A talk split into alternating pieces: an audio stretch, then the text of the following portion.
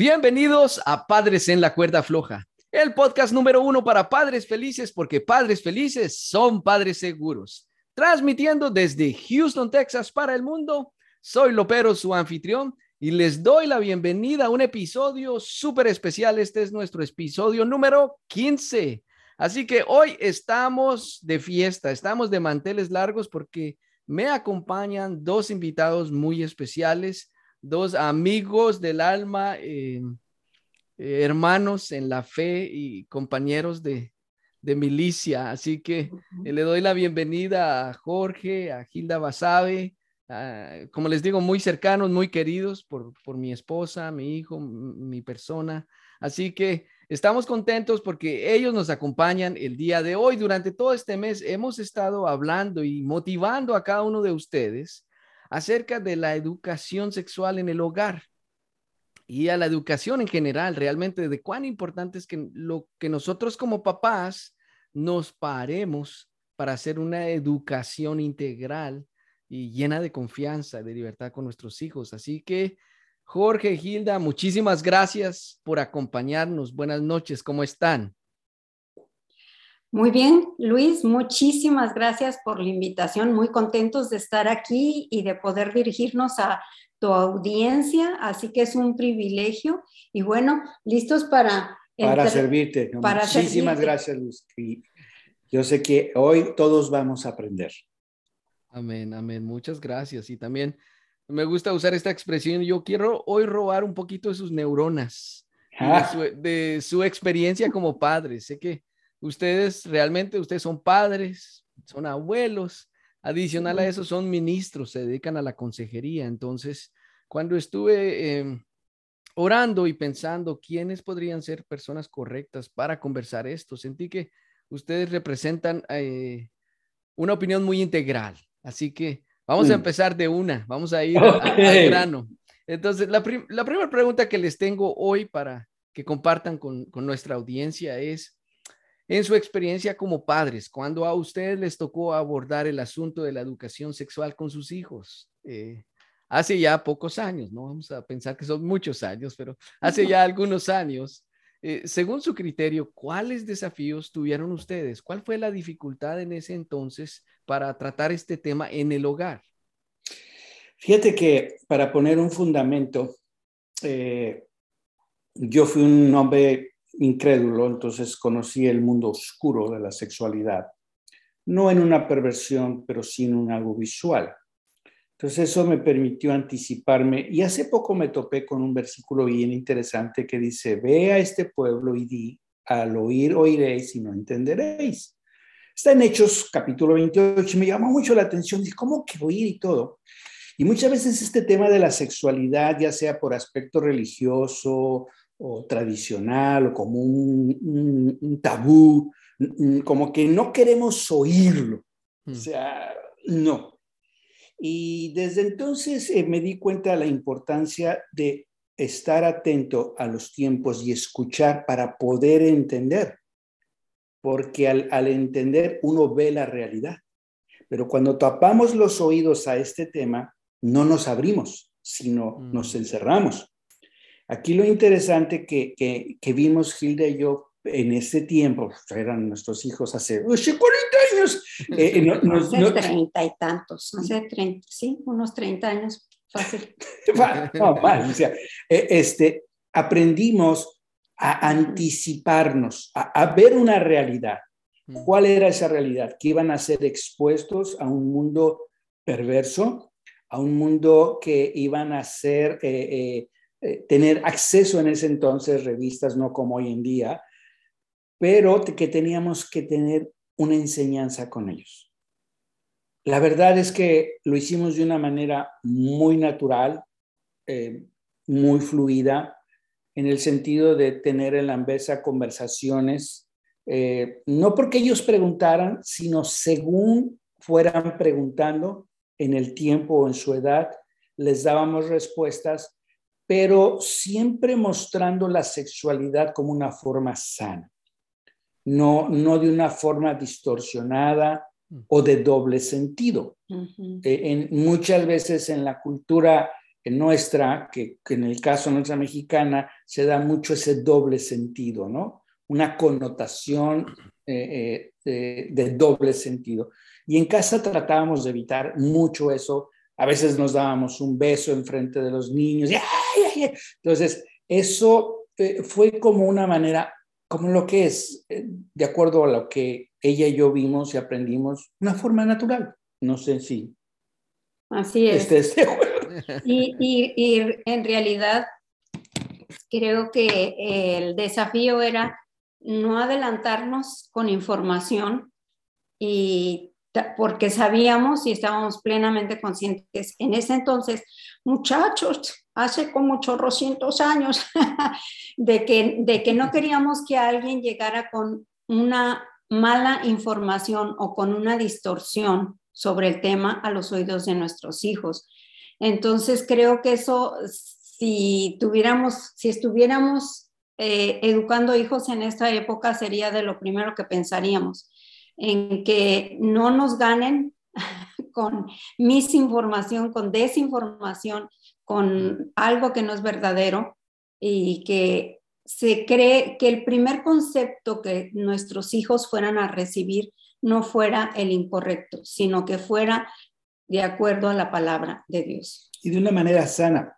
Y fíjate, ahorita anticipándome, ya mi nieta y mi nieto, ya mi hija, ya les ha hablado de ciertos temas, donde, bueno, respetamos esto, pero esto es lo que está hecho. Esto, entonces, sea, ella tiene cinco años, mi nieta, mi nieto tiene, bueno, no tienen siete, cinco números redondos, pero ya mi, hija obviamente está aplicando esa enseñanza que aprendió en casa en estos tiempos, viendo la realidad y adelantándose. Entonces, ha sido un tema interesante y es un tema interesante, Luis.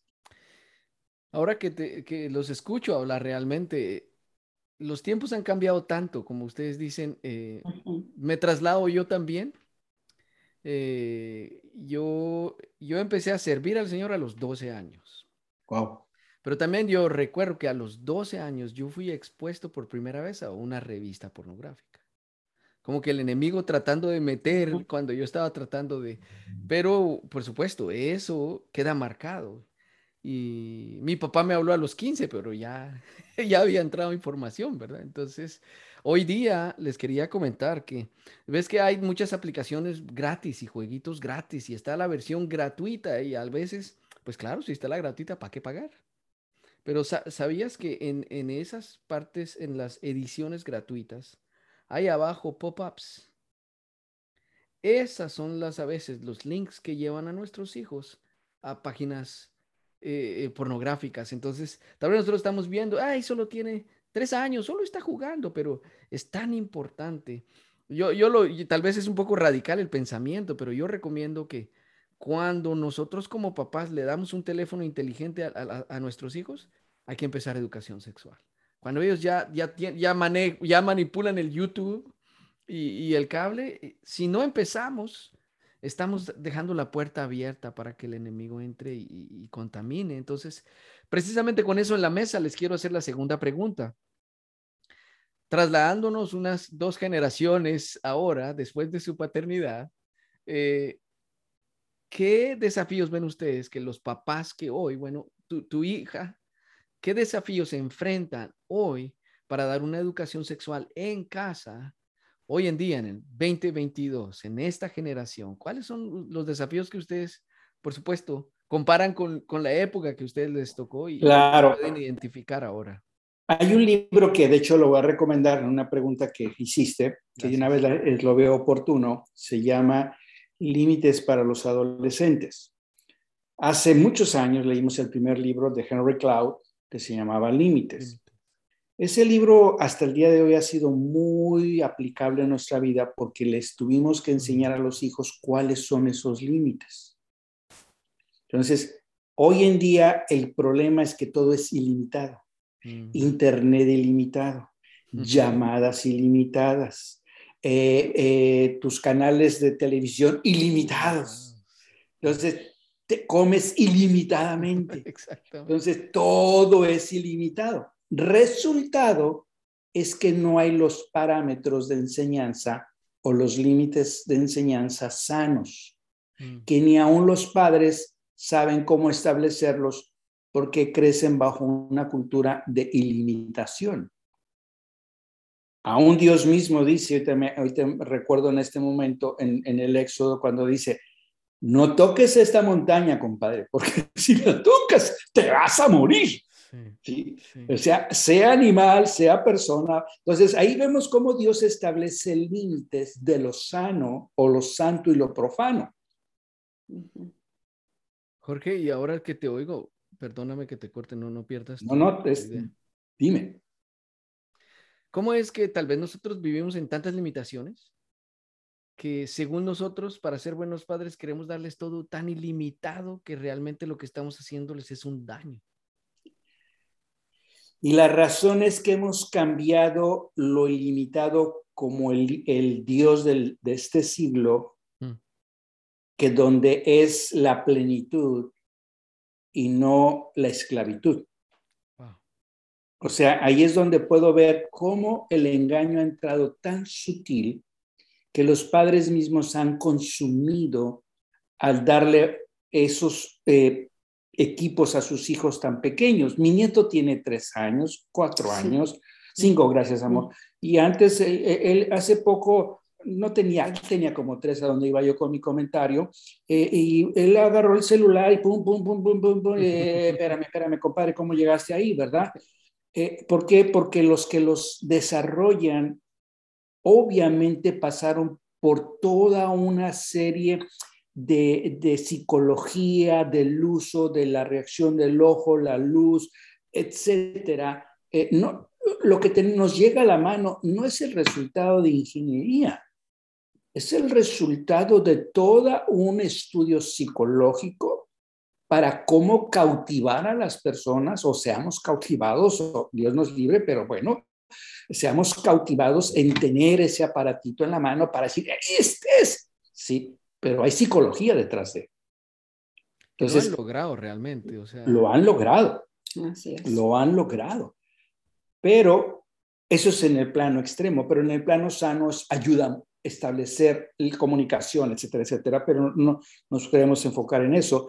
Pero lo, importante es cómo cortar esos límites a los padres para enseñarles. Mm. Yo creo que las primeras personas que tienen que aprender esos límites son ellos mismos y no incurrir en lo ilimitado de lo ilimitado.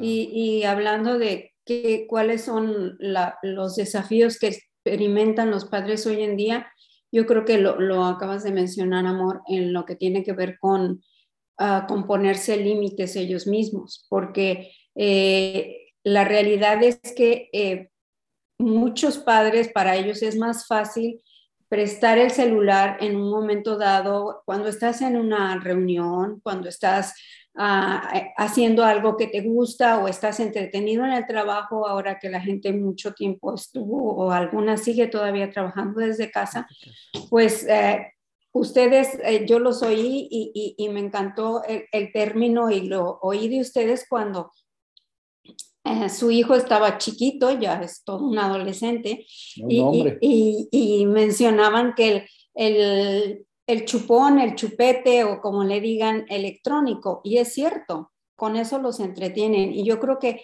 eh, el desafío que enfrentan los padres en esta época es no usar de esa manera el celular porque o, o la tableta o lo que quieras porque el pacifier. Sí les estás dando ah, un arma de doble filo. O sea en el momento te quitas como padre tal vez el, el asunto de cómo lo entretengo o cómo me lo quito de encima, qué triste decirlo así, pero hay veces en que los padres están que cómo me lo quito de encima y, y al final de cuentas eh, están da, poniendo en sus manos algo que puede abrir una puerta que años después se van a arrepentir muchísimo. Eh, algo que vemos mucho y una vez incluso Jorge y yo tomamos La foto. Es la que estaba buscando, que es la que va a comentar Gilda ahorita para mostrarla, pero es muy interesante esa. Eh, iba, estábamos en Forward. en Fort Worth y íbamos caminando por la calle y de repente nos fijamos en un papá que llevaba a su hijo de unos 10 años mm, por el tamaño. Iban caminando los dos, uno al lado del otro, separados a, qué sé yo, un metro, metro y medio, pero al lado, uno del otro. El niño iba tal vez un poquito rezagado, un poquito más atrás. El papá iba clavado en su celular.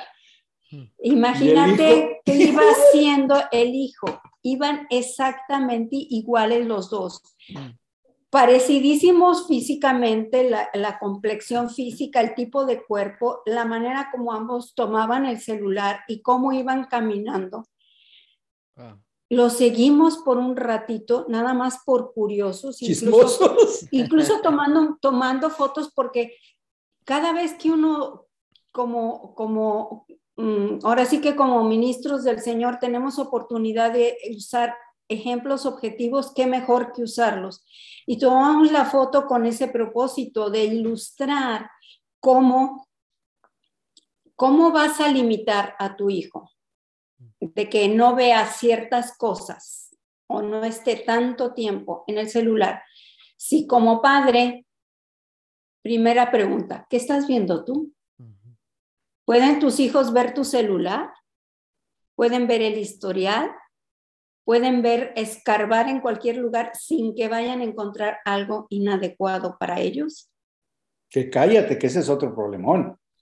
Cuando sucede eso, y descubren al padre viendo pornografía o teniendo intimidad con alguien más que no es su mamá, wow, eso marca a esos niños. niños. Los, los marca. Que son otros temas, pero por eso es que no podemos eh, hacernos de los oídos sordos ante esta realidad. No significa que nos espantemos, pero sí que busquemos, como bien dices, y te felicito, soluciones y educar a la gente. Tú sabes que eh, una de las cosas que nosotros aprendimos era, bueno, en, en, a medida que buscamos sabiduría, no digo que siempre lo hicimos bien, ¿verdad? Yo creo que más con los hijos uno es una prueba y error, ensayo y error, ¿verdad? Hay muchas cosas que uno tiene que probar, aprender en la marcha y caminando la cuerda floja a ver cómo la pasa. Literal.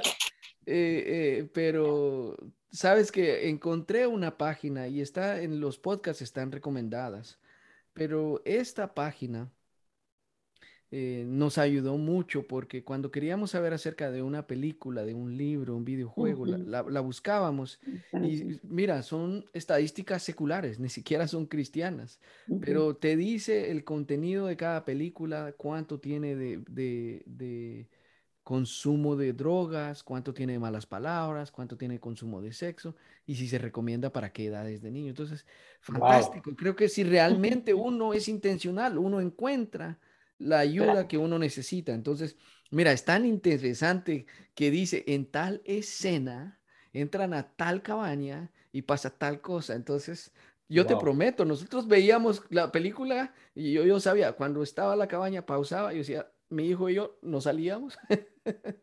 Eh, puede ser un poco exagerado, ¿verdad? No, no, no. No, lo es. No lo es. Poco a poco, en la medida que él fue creciendo, eh, eh, porque el contenido de las películas ahora es tremendo. PG-13 y tienen una cantidad de violencia, de sangre, me, me, sorprende. Este va a ser otro tema más adelante, pero lo quiero poner en la, en la, en la mesa porque si nosotros como los papás, es que lo que ustedes dijeron me parece clave, creo que eso debería ser, vamos a tener que hablar eso todo un mes, porque si yo no tengo límites en lo que yo veo, si yo como papá me siento y veo Netflix, Netflix, Netflix, Netflix, y ellos me ven haciendo eso, ellos van a aprender a no tener límites. Si yo como y como y como y como y como y no tengo límites en mi vida y no, no tengo un límite que me somete a Dios. Ellos, ¿Cómo voy a esperar que ellos tengan también ese límite? Claro. Y fíjate qué interesante, Juan 5:19 dice Jesús, yo hago lo que veo que mi padre hace y lo que hace mi padre yo lo hago. Mm. Entonces, ¿qué está diciendo Jesús mismo? Yo repito por lo que veo, no por lo que oigo. Exacto.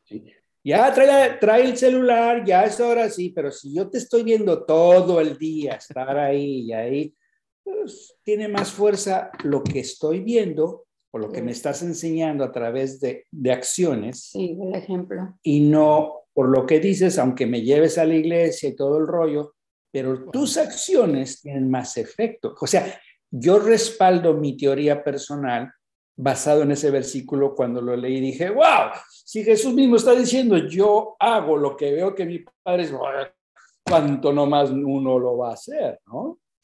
Wow. Sí, tremendo, tremendo, porque describe la dinámica familiar. Exacto. ¿Verdad? Que los niños, los niños no siempre nos oyen, pero siempre nos ven. Entonces, eso es lo que realmente a la larga hacen. Entonces, bueno, quería, aprovechando su experiencia como consejeros, la, experiencia que ustedes han tenido, porque qué bonito que ustedes ya han tenido un camino como, han caminado cuerdas flojas como papás, pero también ustedes han sido, son consejeros. Y sé que ustedes, si nos pusiéramos a hablar, ustedes tendrían mucho que hablar. Es más, ustedes podrían hacer un podcast con toda la consejería que han dado. Pero en su experiencia, porque sé que ustedes han atendido personas de muchos países, de muchas nacionalidades, es en la cultura hispana, ¿será que estamos viviendo una comunicación abierta y saludable en este tema? ¿Cómo leen ustedes que está la familia hispana? O como si pudieran hacer una radiografía en su experiencia de cómo está este tema en las familias hispanas. Yo creo que sigue siendo un tema al que no le entra mucho la familia cristiana hispana con Ah, de frente y que en cierta manera mm, como que lo evade un poquito o eh, llega a suceder que se, se avienta la pelotita entre papá y mamá o se divide el tema. Ah, tú hablas con los hijos y tú hablas con las hijas y se, digamos que se sexualiza, ¿no? en cuanto a que la mamá con las hijas, el papá con los hijos. Y claro, hay cosas que sí se tienen que tratar definitivamente, que es sano que el papá las hable con el hijo, los hijos varones, y que la mamá las hable con las hijas eh, mujeres. Pero creo que es importante, muy importante, que haya esa por un lado, que, los padres se atrevan a ser vulnerables en cuanto a ese sentido, en el sentido que los hijos puedan hacer preguntas abiertas, aunque como papá los vayan a incomodar. Y hay veces que los papás se sienten incomodados y no saben cómo dar respuesta. Eh, muy pocos padres eh, he visto yo en, lo que me ha tocado eh, ahora sí que hablar con personas de muchos países y sobre todo también con jovencitos, con adolescentes, con muchachitos en etapa preadolescente, muy, muy pocos padres han sabido hablar del tema con ah, una perspectiva, o sea, hablarlo con naturalidad, sin temor, sin añadir tal vez un toque, como decía Jorge, de, doble sentido o de malicia o de mm, picardía, como quieras ponerle, eh, que puedan hablarlo con la naturalidad que, tiene, como lo encontramos en la escritura. Eh, desafortunadamente no. ¿Y por qué pienso que, que no pueden tocarlo de esa manera? Bueno, una de las cosas que es muy importante es cómo fueron ellos educados. Y Jorge ya lo mencionó, como me educaron a mí, es muy probable que, muy probable que yo termine educando. Y muchos de ellos tienen, ah, padres y madres, tienen un concepto de la sexualidad que no va de acuerdo a la escritura. Muchas veces hay todavía eh, mucha información del mundo que tiñe su vida sexual o que, o que le da forma a su vida sexual. Mm.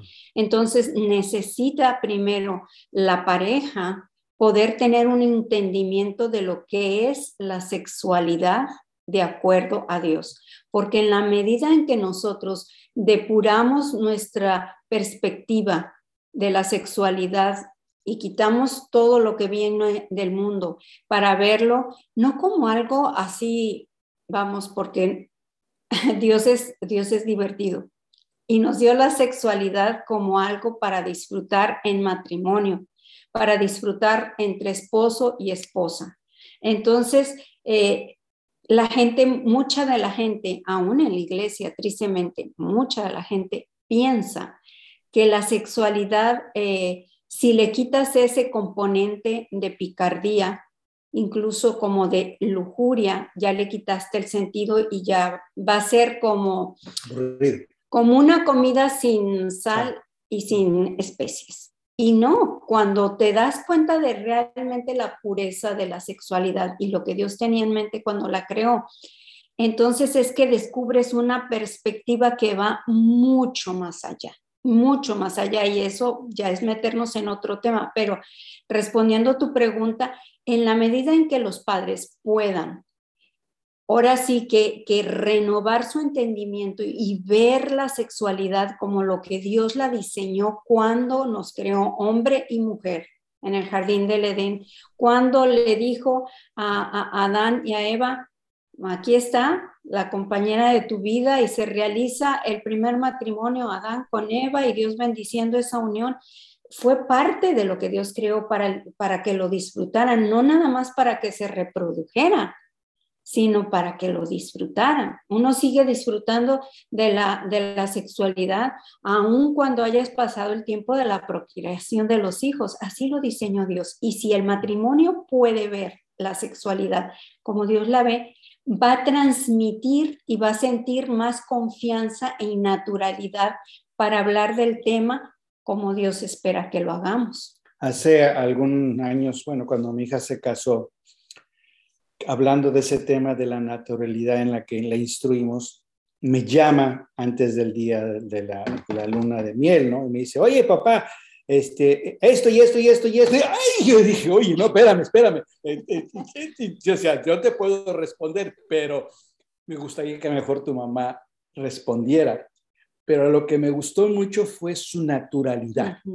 O sea, no, no el prejuicio, no el espantarse, no si es esto, si aquello, sino la confianza natural de venir con su padre y decir, papá, ¿qué hay, güey? Esto y esto y esto y esto y esto. Y ay, espérame, ¿no? Entonces, ya, ahí sí te pasa a tu mamá, porque ya era un tema ya de mujeres, aunque me podría responderlo, pero por respeto a ella, ¿sí? no lo hice porque ya es una mujercita.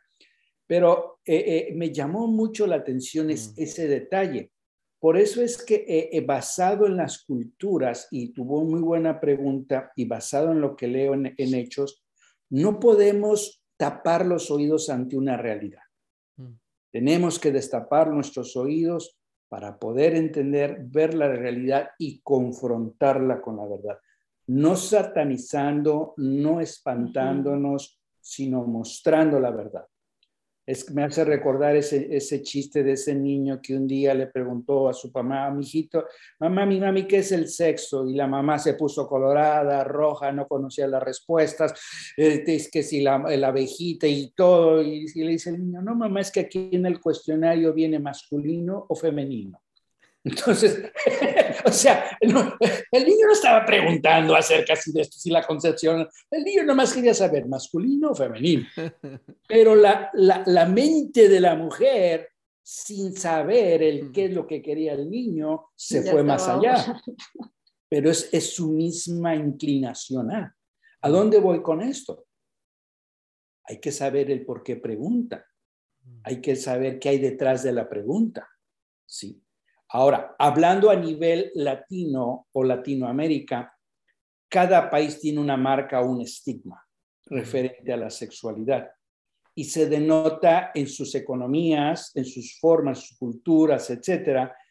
Obviamente eh, eh, se ve la ausencia de la educación sexual, pero también se ve el abuso sexual sobre la mujer o sobre los niños, que ese es otro tema que ha traído como resultado perversión sexual dentro de sus matrimonios cuando son adultos, porque no hubo esa educación o esa confianza con los padres para hablar del tema o de situaciones que habían pasado de niños. O sea, el tema es muy amplio, muy, muy, muy amplio, mm.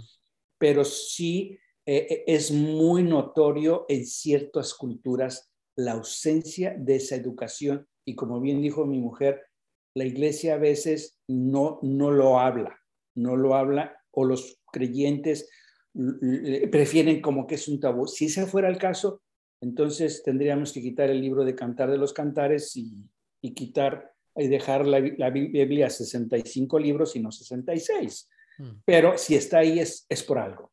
Claro. Wow, mm. muchísima información. Yo quería preguntarles si ustedes conocen algún material o alguna página, algo, porque lo que estamos hablando es que tal vez la mayoría de papás tenemos la necesidad, sabemos, pero no sabemos cómo hacerle. Entonces, eh, no sé si conocen ustedes algún material o algún otro libro, ya dijiste un libro, pero algún otro material que ustedes quieran sugerir. Eh, definitivamente yo les, les he dicho a los padres en el podcast que cuando hay una situación ya marcada o hay una consistencia, es importante buscar ayuda. Entonces, la pregunta sería, ¿qué, ¿qué, podría hacer alguien que necesita ayuda o que identifica un problema o que necesita una asesoría un poquito más especializada? Quiero anticiparme a, mi mujercita. En el tipo de ministerio que desarrolla, ella eh, se dio cuenta a través de varias situaciones que la cultura nuestra es una cultura que abandona. O sea, quiero buscar ayuda y ya que está ahí, no, no, no, mejor no, porque me da vergüenza, porque no sé cómo exponerlo, el que dirán. Entonces, vimos que el común denominador eh, latino es una cultura que abandona el proceso. Mm. ¿sí? Eso por un lado. Por otro lado, también eh, cuando ya buscan la ayuda, it's too late, baby. O sea, es porque ya pasó la situación. ¿A dónde voy con esto?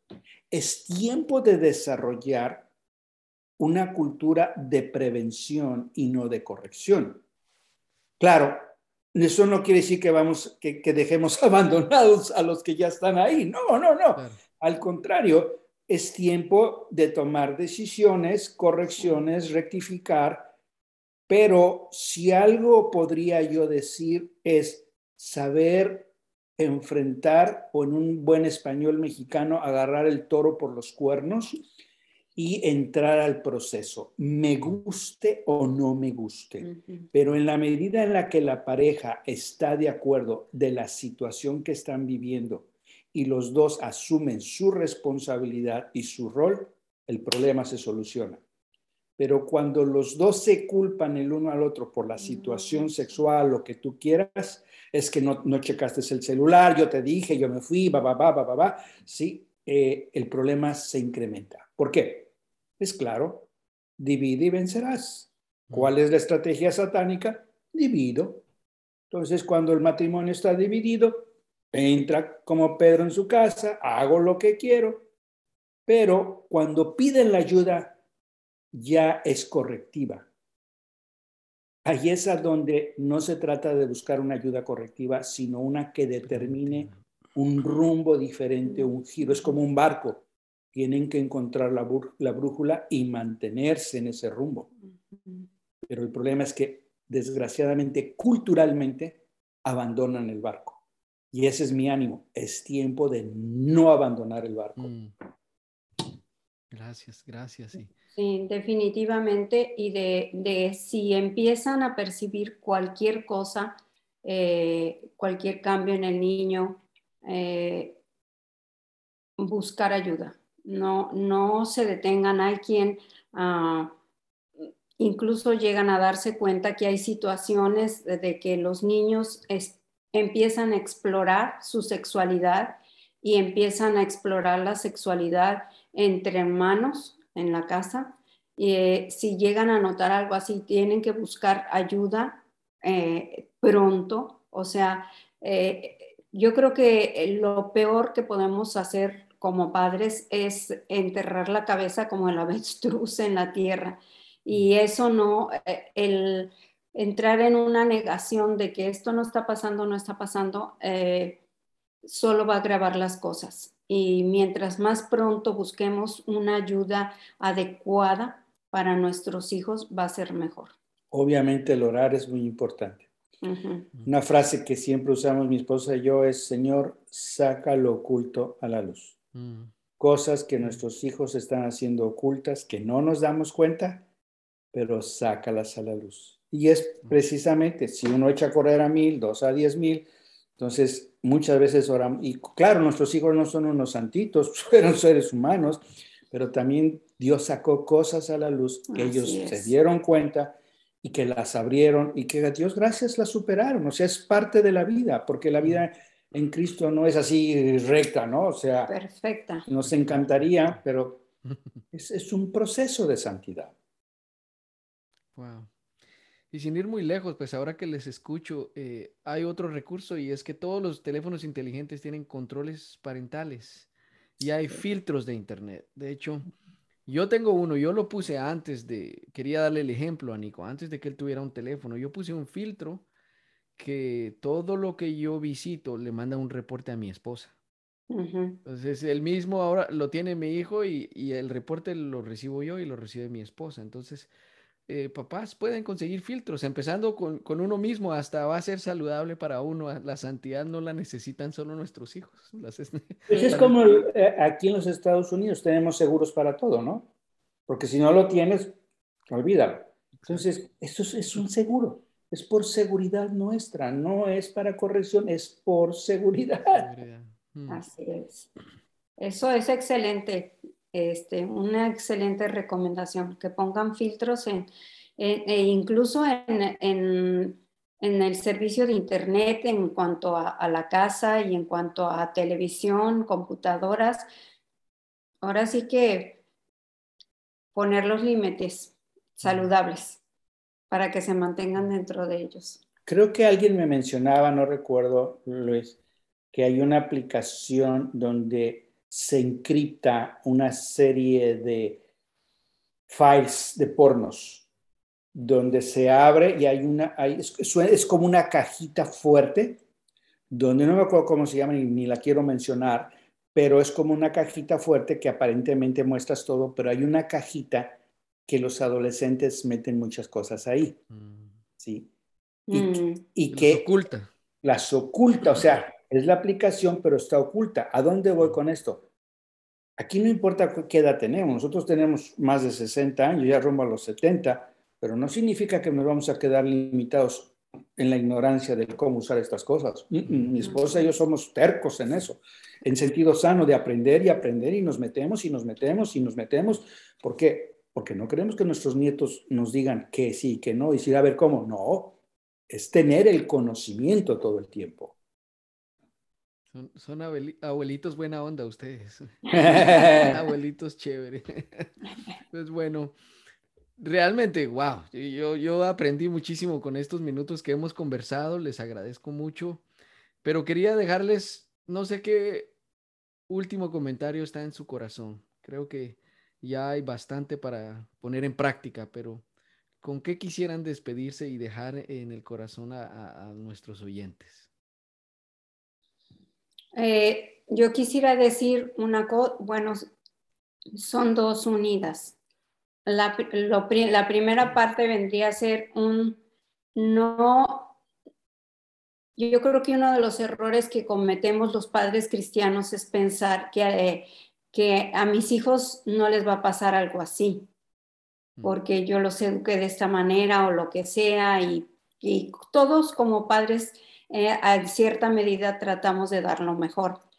Pero eh, tenemos que en un momento dado, por eso como dijimos en, en, algunas de las preguntas, estar pendientes si vemos algo que está cambiando y buscar ayuda. Y aunado a eso, o sea, y lo digo también, mm, acabo de recordar un correo electrónico que me llegó por parte del ministerio de, del ministerio de una, de una chica de 12, 13 años que ya estaba eh, involucradísima en sexting, enviando fotos completamente inadecuadas y lo está diciendo. Y se me hizo un era, era larguísimo su correo electrónico, pero en él está mm, desnudando su alma. Y hay un clamor de dolor en ella, un tremendo clamor de dolor, un eh, qué sentido tiene mi vida, todavía no cumplo 15 años y en todo lo que me he metido, tremendo, y todo relacionado precisamente con sexualidad. Eh, si tú como padre, como mamá soltera, que educas hijos o como padres, se topan el día de mañana o el día de hoy están enfrentando una situación donde tus hijos están metidos en algo que tú ni te imaginabas y que no sabes qué hacer, lo primero, ya lo dijo mi amado, es buscar a Dios. Busca a Dios.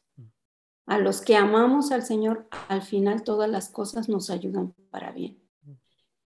Y no te sueltes de su mano. Busca ayuda. Busca ayuda en tu iglesia, busca ayuda adecuada, la que se requiera, pero no te sueltes del Señor. Y como dice la escritura en Romanos, sé como Abraham, no dejes de declarar las cosas que no son como si fueran, porque cuando menos pienses, las cosas que decías que no eran, ahora ya son. ¿Por qué? Porque confesaste lo que no es como si fuera. En Malaquías 2.15 dice que Dios hizo el matrimonio para levantar una descendencia para él. Y me percato que muchas veces decimos, yo en mi casa te serviremos. Es buen deseo, pero cuando levantamos una descendencia implica que formamos carácter en ellos, implica que moldeamos su carácter, ponemos los límites. Eh, nunca es tarde, nunca es tarde. No importa si los hijos tienen 40, 50, 30, 20, 10, 5 Nunca es tarde. ¿Por qué? Porque estamos hablando de una eternidad que trasciende en un legado de hijos. Entonces, es como Abraham, tal vez conoció al Señor a los 80, pero el tipo trascendió. Entonces, nunca es tarde. Hay una frase que hace muchos años me la aprendí, obviamente, de Winston Churchill, cuando decía, no te rindas, don't give up, o sea, no te rindas. Y esa yo era muy pequeño, pero me la grabé y dije, no te rindas. Y hasta el día de hoy eh, ha sido parte de mi vida. O sea, no me rindo, no me rindo. ¿Por qué? Porque el precio que se pagó en la cruz fue muy alto y vale la pena probar si fue realidad o no es realidad. Pero cuando lo pruebas que sí es realidad, no hay poder en el mundo que te haga cambiar eso porque ya lo vivenciaste. Y a la iglesia yo le diría a muchos de mis hermanos creyentes, no nos espantemos con el tema. Confrontemos el tema no satanizando, porque muchos jovencitos que se meten a sexotextos o muchas cosas, o porno, también hay mucho dolor. Así es. O fueron abusados. O sea, el tema es muy amplio, muy amplio. Pero cuando encuentran el refugio en el padre o en la madre, y esa dirección sabia, esos hijos salen. Eso es lo que yo diría a esa bella audiencia que está en tus programas. Wow. Nos vamos llenitos, muy llenitos de, de, conocimiento y de tarea para poner en práctica. Así que les quiero dar muchas gracias por su tiempo, gracias por haber abierto su corazón. Sin duda van a bendecir a muchos padres y a muchas generaciones. Así que eh, Llegamos al final de este episodio número 15. Quiero animarlos de manera muy especial a que si este contenido te ha ayudado, ha sido de, utilidad y de bendición, compártelo en tus redes sociales para que otros padres tengan acceso a esta información. Y la próxima vez que te encuentres con alguna persona que como tú y como nosotros andamos caminando en la cuerda floja, invítalo a caminar con nosotros en Padres en la Cuerda Floja, el podcast número uno para padres seguros, porque padres seguros son padres felices. Muchas gracias. Hasta la próxima. Muchas gracias.